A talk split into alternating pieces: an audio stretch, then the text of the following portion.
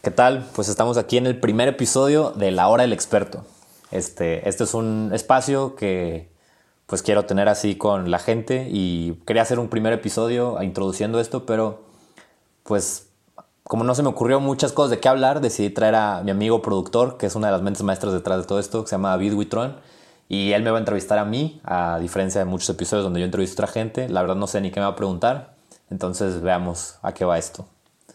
Bueno, primero muchas gracias por la invitación a este primer episodio eh, de introducción. Un gustazo, un gustazo. Gracias. Eh, y pues bueno, la primera pregunta y la más importante yo creo es ¿quién eres tú? ¿Quién soy yo? Pues yo soy este Andrés Ruaro, soy, me dedico a hacer un área del marketing digital que se llama el copywriting.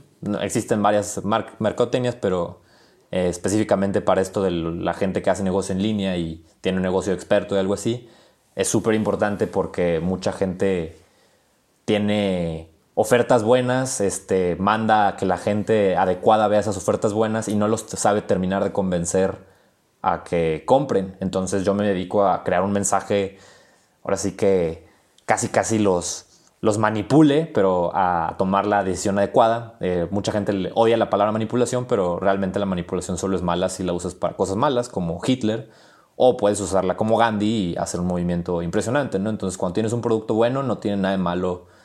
Ahora sí que ayudar a la gente a darle esos empujones a que hagan la decisión adecuada y yo, yo agarro productos buenos y los ayudo a hacer esto y eso es lo que hago.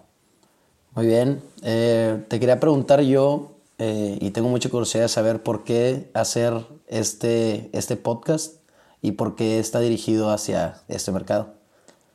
Bueno, este, fíjate que yo llevo ya seis años haciendo marketing digital y yo creo que la primera vez que le dije a la gente que qué es lo que iba a hacer, pues yo creo que nadie me entendió.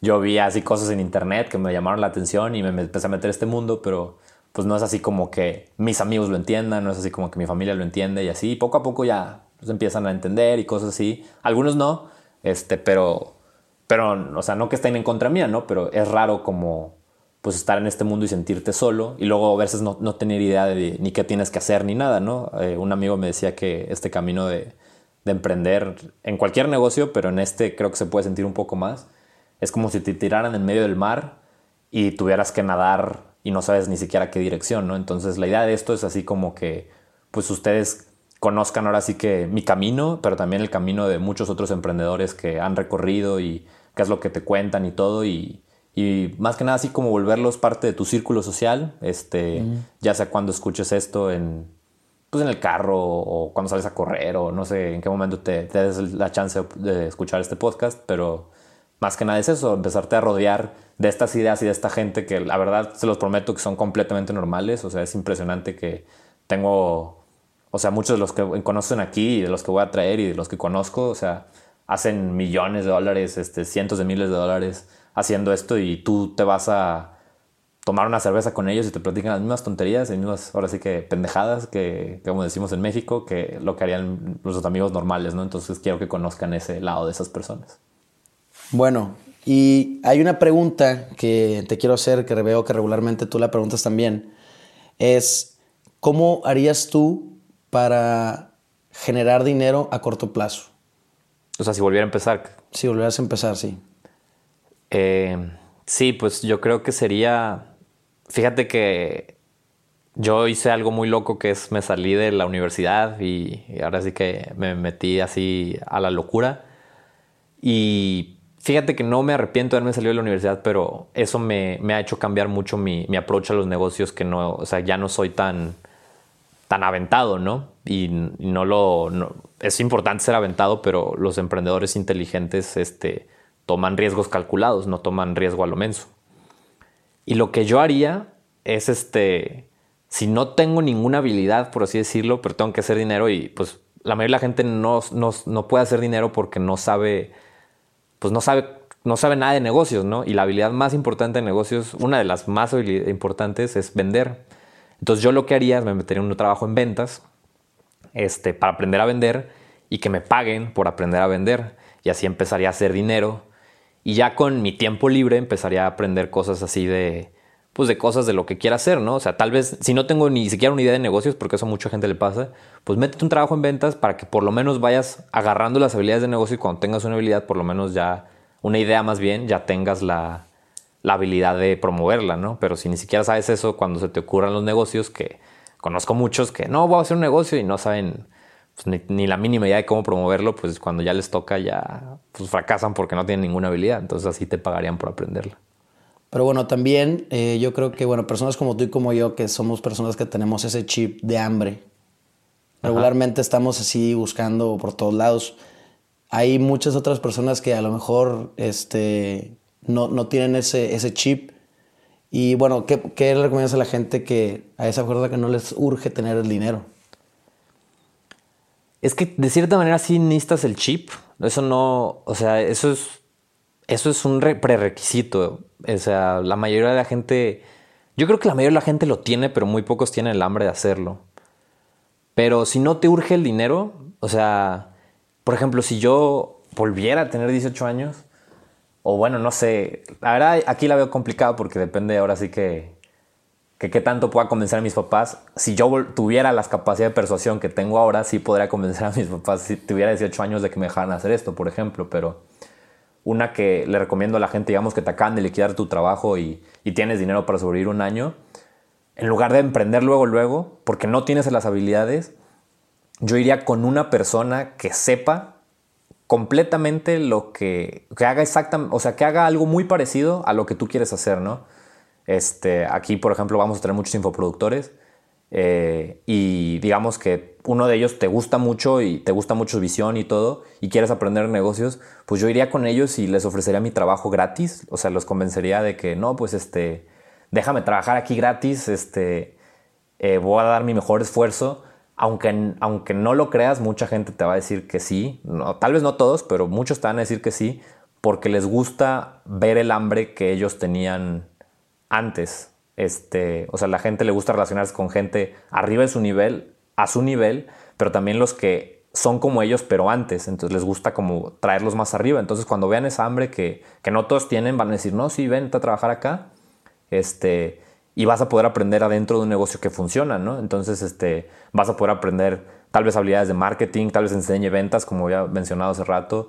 O sea, pero te, enseñe cosas, este, y ya después algún tiempo, ya tú decides si, quieres hacer como tengo algunos amigos que son ahora sí que emprendedores, pero dentro de una empresa que sacan proyectos y todo y a veces hasta les pagan con porcentaje la empresa o, o por resultados y ganan muchísimo dinero. O que aprendas todo y después de un tiempo tú vayas y te salgas de la empresa y ya hagas tu versión, ¿no? Yo creo que después de tres meses sería muy raro que la persona no te contrate. Y si no te contrata, este, pues ya por lo menos aprendiste en esos tres meses. O sea, eso, o sea, esos, esas mentorías yo creo que es lo... Eso haría si no me urge el dinero. Bueno, regularmente eh, pues no es tan fácil para todo el mundo así nada más pues lanzarse y dejar su trabajo y todo porque pues todos tenemos nuestras responsabilidades, todos tenemos este, a personas que, de los cuales dependen de nosotros. Entonces, bueno, en esa situación, ¿cuál sería el camino a tomar? Y, digamos que tú tienes ya un trabajo estable en el cual ya tienes una cierta expertise, ya tienes una, trayectoria dentro de ese trabajo y pues es básicamente de lo que, de lo que te mantienes. Entonces, eh, ¿cómo lo manejarías tú para poder moverte al, al otro panorama que nos mencionas?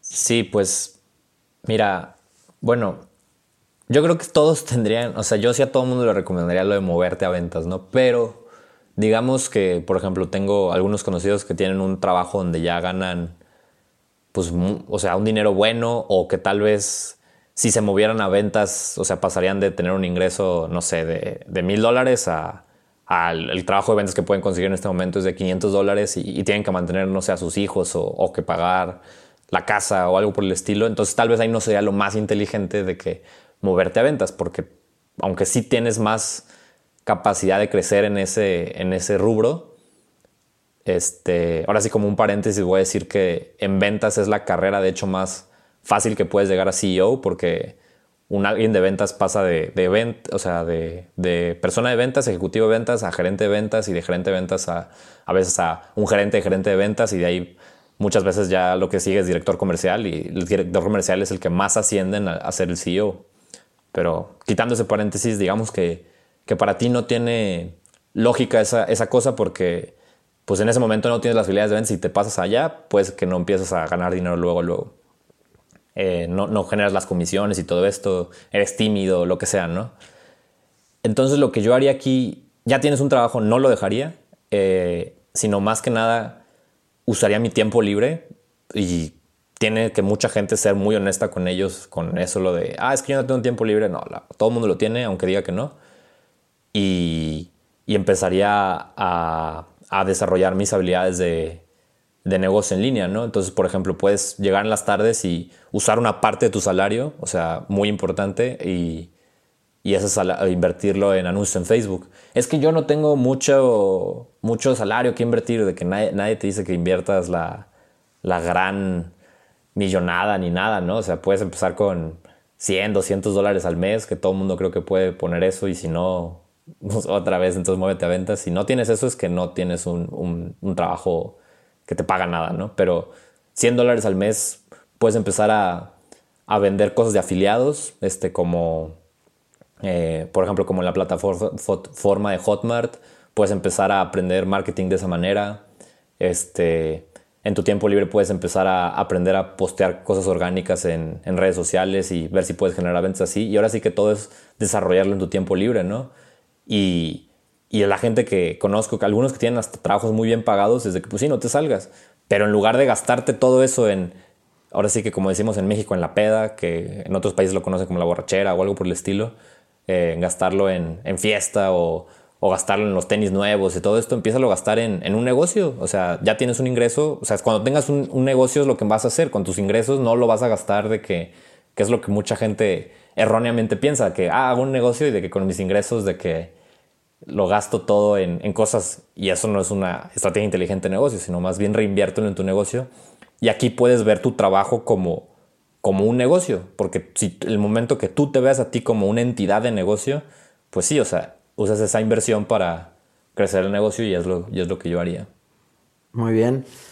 Eh, pues hasta el momento yo creo que ya cerraríamos. Eh, ¿Algún comentario para concluir, Andrés? Pues nada, este, es un gustazo tenerlos aquí. Este, ojalá sigan escuchando los episodios y, pues bueno, van a haber entrevistas muy interesantes. Eh, la primera que tendremos es con Rubén Gallardo de Aprendamos Marketing, eh, una persona que en cuatro años este, ya tiene una empresa con eh, varios empleados, creo que son cuatro. Este, tiene una agencia de marketing digital y un una empresa de cursos de, marketing donde cada, sus dos empresas ya facturan arriba de los 100 mil dólares. Entonces es una, una persona muy interesante que escuchar y esperemos aquí verlos. Bueno, pues estaremos al pendiente, Andrés, y muchas gracias por la invitación. Este, nos estaremos viendo pronto. Ya quedó.